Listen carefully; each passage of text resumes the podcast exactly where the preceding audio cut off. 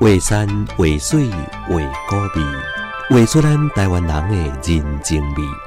泡一杯仔茶，咱斗阵来分享江淮点点滴滴。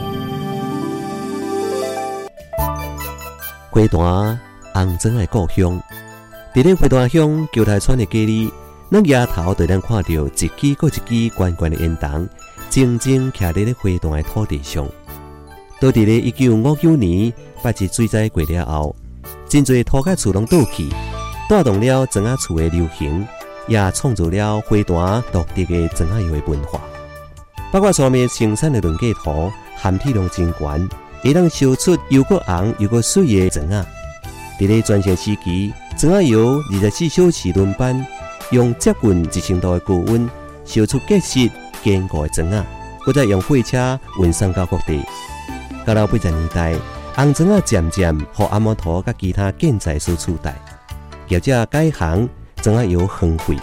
花坛的砖啊油岁月也渐渐褪色。不过对真侪自细汉就伫砖啊油大汉的花坛人来讲，砖啊除了是收入，也是记忆。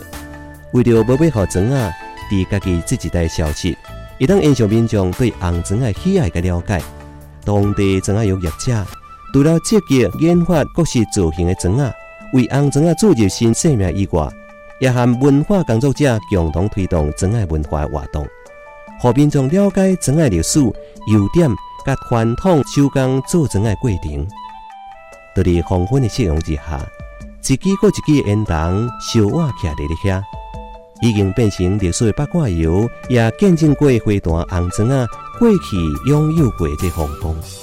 不管如何辛苦，花大人就亲像真价值、真细节的砖啊，有一种无要含时代妥协的坚持。为山为水为高味，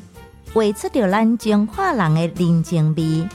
FM 八八点七花园广播电台，甲咱斗阵听秀中华点点滴滴。